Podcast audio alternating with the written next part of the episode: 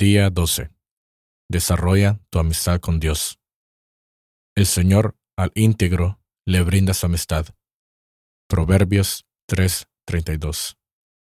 Acérquense a Dios y Él se acercará a ustedes. Santiago 4:8. Estás tan cerca de Dios como lo decidas. Como en cualquier amistad, debemos trabajar para desarrollar la nuestra con Dios. Ella no se da por casualidad. Requiere voluntad, tiempo y energía. Si deseas un vínculo más estrecho e íntimo con Dios, deberás aprender a comunicarle tus sentimientos con sinceridad, a confiar en Él cuando le pidas que haga algo, a aprender a interesarte en lo que a Él interesa y a procurar su amistad más que ninguna otra cosa. Debo ser sincero con Dios. La primera piedra para edificar una amistad profunda con Dios es tener sinceridad con relación a nuestras faltas y sentimientos. Dios no espera que seamos perfectos, pero sí insiste en que seamos completamente sinceros. En las Escrituras, ninguno de los amigos de Dios era perfecto. Si la perfección fuera un requisito para ser amigo suyo, nunca podríamos serlo. Es una dicha que, por la gracia de Dios, Jesús todavía sea amigo de pecadores. En la Biblia, los amigos de Dios fueron sinceros con respecto a sus sentimientos. Se quejaban y discutían con Él, ponían sus decisiones en tela de juicio y hasta lo acusaban. Esta franqueza no parecía molestarle a Dios, es más, la estimuló. Dios permitió que Abraham pusiera en tela de juicio y cuestionara la destrucción de la ciudad de Sodoma. Abraham insistió con Dios para que no destruyera la ciudad. Negoció con él, intercediendo por si hubiera al menos 50 justos hasta conseguir llegar apenas 10. Dios también escuchó pacientemente las acusaciones de David, que se quejaba de la injusticia, la traición y el abandono. Dios no mató a Jeremías cuando dijo que él le había hecho trampa. Job pudo darle rienda suelta a su amargura durante el calvario que pasó, y al final Dios mismo lo defendió por ser sincero y amonestó a sus amigos por su falta de autenticidad. Dios les dijo que, a diferencia de mi amigo Job, lo dicho por ustedes y lo que han dicho sobre mí no es verdad. Mi amigo Job ahora orará por ustedes y yo aceptaré su oración. En un ejemplo asombroso de franca amistad, Dios expresó su disgusto total con la desobediencia de Israel. Le dijo a Moisés que cumpliera la promesa de darles a los israelitas la tierra prometida, pero que no daba un paso más con ellos en el desierto. Dios estaba harto y quiso que Moisés supiera exactamente cómo se sentía. Moisés, hablando como amigo de Dios, le respondió con la misma franqueza. Tú insistes en que yo debo guiar a este pueblo, pero no me has dicho a quién enviarás conmigo. También me has dicho que soy tu amigo y que soy muy especial para ti. Entonces, dime cuáles son tus planes. Ten presente que los israelitas son tu pueblo, tu responsabilidad. Si tu presencia no nos guía, mejor no emprendamos este viaje. Si no vienes con nosotros, ¿cómo sabré que estamos juntos en esto, y yo y tu pueblo? ¿Vienes con nosotros o no? Dios no espera que seamos perfectos pero sí insiste en que seamos completamente sinceros. Está bien, haré lo que me pides, le dijo el Señor a Moisés, y también haré esto porque te conozco bien y te considero mi amigo. ¿Puede Dios tolerar esa sinceridad franca e intensa de tu parte? Por supuesto, la amistad auténtica se construye basándose en revelaciones. Lo que puede parecer un atrevimiento, para Dios es autenticidad. Dios escucha las palabras apasionadas de sus amigos. Se aburre con los clichés reverentes y precibiles. Si quieres ser amigo de Dios, debes ser sincero con Él, comunicarle lo que de verdad sientes, no lo que piensas que deberías sentir o decir. Es posible que necesites confesar una rabia oculta o algún resentimiento contra Dios por ciertas partes de tu vida donde sientes que Dios no te trató con justicia o te decepcionó. Hasta que maduremos lo suficiente como para entender que Dios usa todo para bien de nuestra vida.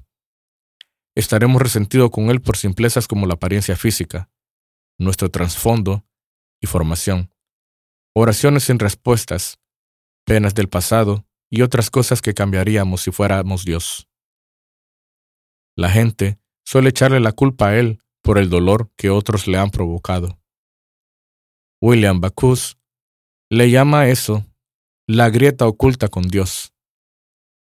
El resentimiento es el mayor impedimento para amistarse con Dios. ¿Por qué querría ser amigo de Dios si permitió esto? El antídoto, por supuesto, es darse cuenta de que Dios siempre actúa defendiendo nuestros intereses, incluso cuando nos resulta doloroso y no podemos entenderlo. Pero expresar nuestro resentimiento y revelar nuestros sentimientos es el primer paso para la recuperación. Como lo hicieron tantas personas en la Biblia, cuéntale a Dios exactamente cómo te sientes. El resentimiento es el mayor impedimento para amistarse con Dios. Dios dejó instrucciones con respecto a la sinceridad sin tapujos en el libro de los Salmos, un manual de oración lleno de protestas y desvaríos, dudas, temores, resentimientos y sentidas, combinadas con gratitud, alabanza y afirmaciones de fe. En ese libro se han catalogado todas las emociones. Cuando lea las emotivas confesiones de David y otros, entenderás que así es como Dios quiere que lo adores, sin ocultarle ningún sentimiento. Podemos orar como el salmista. En su presencia expongo mi queja, en su presencia doy a conocer mis angustias cuando me encuentro totalmente deprimido. Es alentador saber que todos los amigos más íntimos de Dios, Moisés, David, Abraham, Job, entre otros, tuvieron sus momentos de duda, pero en vez de simular su desconfianza con piadosa hipocresía, la expresaron con sinceridad, franca y públicamente. Expresar nuestra duda suele ser el primer paso hacia el siguiente nivel de intimidad con Dios. Debo obedecer a Dios en fe. Siempre que confiemos en la sabiduría divina y hagamos todo lo que nos manda, aunque no lo entendamos, estaremos afianzado la amistad con Dios. Usualmente, no pensamos en la obediencia como una característica de la amistad. La reservamos para las relaciones con los padres, el jefe o alguien en autoridad, pero no con un amigo. Sin embargo, Jesús dejó bien claro que la obediencia es una condición para la intimidad con Dios. Él dijo, Ustedes son mis amigos si hacen lo que yo les mando. En el capítulo anterior Señalé que la palabra que Jesús usó cuando nos llamó amigos podía emplearse para referirse a los amigos del rey en la corte real. Si bien estos compañeros cercanos tenían privilegios especiales, aún así estaban sujetos al rey y tenían que obedecer sus órdenes. Somos amigos de Dios, pero no somos sus iguales. Él es nuestro líder cariñoso y nosotros lo seguimos. Día 12. Desarrolla tu amistad con Dios. Obedecemos a Dios no por obligación, temor o compulsión, sino porque lo amamos y confiamos en que sabe lo que es mejor para nosotros. Queremos seguir a Cristo porque estamos agradecidos por todo lo que ha hecho por nosotros, y cuanto más cerca lo sigamos, más estrecha será nuestra amistad. Los no creyentes piensan que los cristianos obedecen por obligación, porque se sienten culpables o por temor al castigo, pero es todo lo contrario. Obedecemos por amor, porque nos ha perdonado y liberado, y nuestra obediencia nos llena de gozo. Jesús dijo, Así como el Padre me ha amado a mí, también yo los he amado a ustedes. Permanezcan en mi amor. Si obedecen mis mandamientos, permanecerán en mi amor, así como yo he obedecido los mandamientos de mi Padre y permanezco en su amor. Les he dicho esto para que tengan mi alegría y así su alegría sea completa. Fíjate que en Jesús simplemente espera que hagamos lo mismo que Él hizo con el Padre. Esa relación es el modelo para establecer nuestra amistad con Él. Jesús hizo todo lo que el Padre le pidió que hiciera, y lo hizo por amor. La verdadera amistad no es pasiva, sino activa. Cuando Jesús nos pide que amemos a los demás, que ayudemos a los necesitados, compartamos nuestros recursos, tengamos una vida limpia, estemos dispuestos a perdonar y atraer a otros a Él. El amor nos impulsa a obedecerlo al instante. Muchas veces se nos desafía a hacer grandes cosas para Dios. En realidad, a Él le agrada más que hagamos pequeñas cosas con obediencia y por amor. Podrán pasar inadvertidas para los demás, pero Dios las ve y las considera actos de adoración. Las grandes oportunidades suelen venir una sola vez en la vida, pero estamos rodeados de pequeñas oportunidades todos los días. Podemos alegrar a Dios hasta con actos tan sencillos como decir la verdad, ser generosos y animar a los demás. Dios atesora estos simples gestos de obediencia más que nuestras oraciones, alabanzas y ofrendas. La Biblia nos dice que le agrada más al Señor que se le ofrezcan holocaustos y sacrificios, o que se obedezca lo que Él dice. El obedecer vale más que el sacrificio. Jesús comenzó su ministerio público a la edad de 30 años, cuando Juan lo bautizó. Este es mi Hijo amado, estoy muy complacido con él. ¿Qué hizo Jesús durante 30 años que agradaba tanto a Dios? La Biblia no nos dice nada con respecto a esos años ocultos, a excepción de una frase aislada en Lucas 2.51.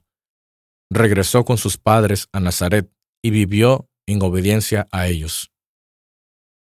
Treinta años de vivir agradando a Dios se resumen en dos palabras. Vivió obedientemente. Debo valorar lo que Dios valora. Esto es lo que hacen los amigos, se interesan en lo que la otra persona considera importante. Mientras más amigos seamos de Dios, más te importará lo que a Él le importa, más nos afligirá lo que a Él le aflige, y más nos alegraremos con lo que a Él le agrada. Pablo es el mejor ejemplo de esto. Los planes de Dios eran los suyos, y se apasionaba por las mismas cosas que apasionaban a Dios. Pedía que le aguantaran la tontería de estar preocupado por los corintios, porque se debía a la pasión de Dios quemándole por dentro. David sentía lo mismo. La pasión por la casa de Dios lo consumía y sentía que los que lo insultaban a Dios también lo insultaban a él. ¿Qué es lo que más le importa a Dios? La redención de su pueblo. Quiere hallar a todos sus hijos que se han perdido. Jesús vino al mundo por ese motivo principal.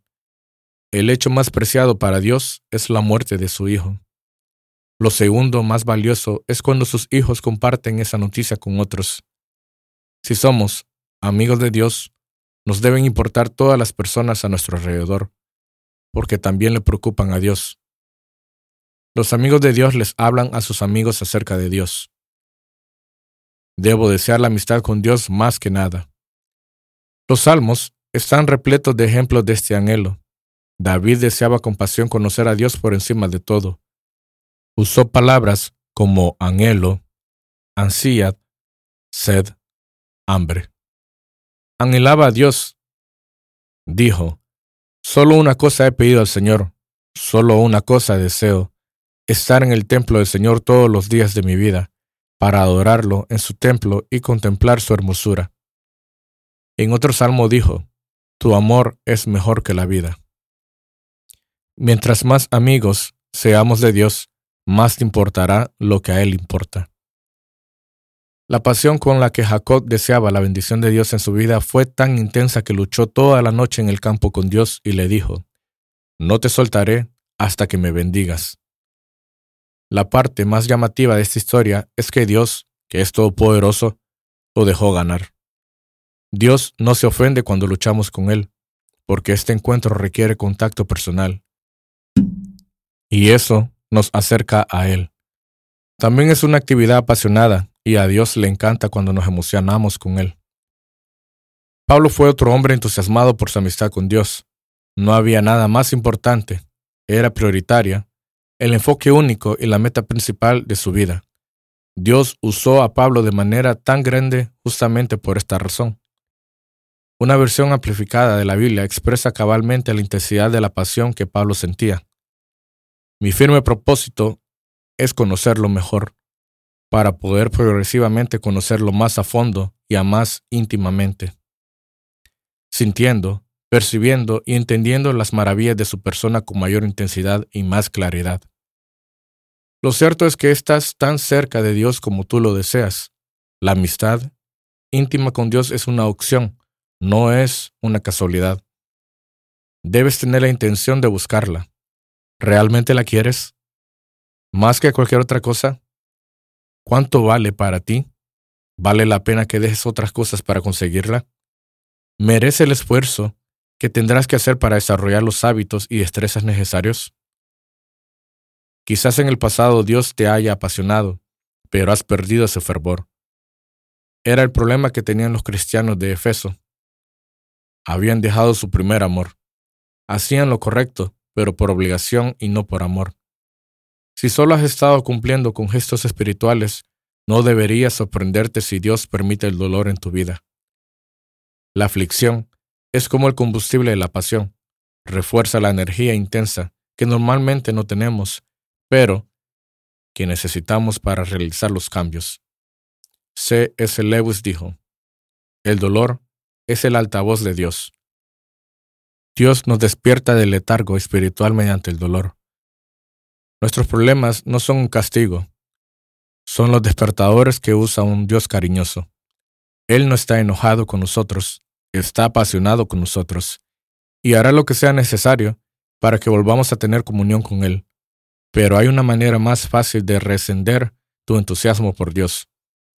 Comienza pidiéndole a Dios esta pasión y continúa pidiéndosela hasta conseguirla. Haz esta oración durante el día. Querido Jesús, lo que más quiero es conocerte íntimamente. Dios les dijo a los cautivos en Babilonia que cuando lo buscaran en serio y de todo corazón, Él se aseguraría de no defraudarlos. Tu relación más importante. No hay nada absolutamente, nada más importante que cultivar la amistad con Dios. Es una relación que durará para siempre. Pablo le dijo a Timoteo, algunos de estos individuos se han apartado de lo que es más importante en la vida, conocer a Dios. ¿Te estás perdiendo lo más importante de la vida? Puedes hacer algo al respecto ahora mismo. Recuerda, es tu decisión. Estarás tan cerca de Dios como lo quieras. Día 12. Pensando en mi propósito. Punto de reflexión. Estoy tan cerca de Dios como quiero estar. Versículo para recordar. Acérquense a Dios y Él se acercará a ustedes. Santiago 4:8. Pregunta para considerar. ¿Qué decisiones tomaré hoy para acercarme a Dios?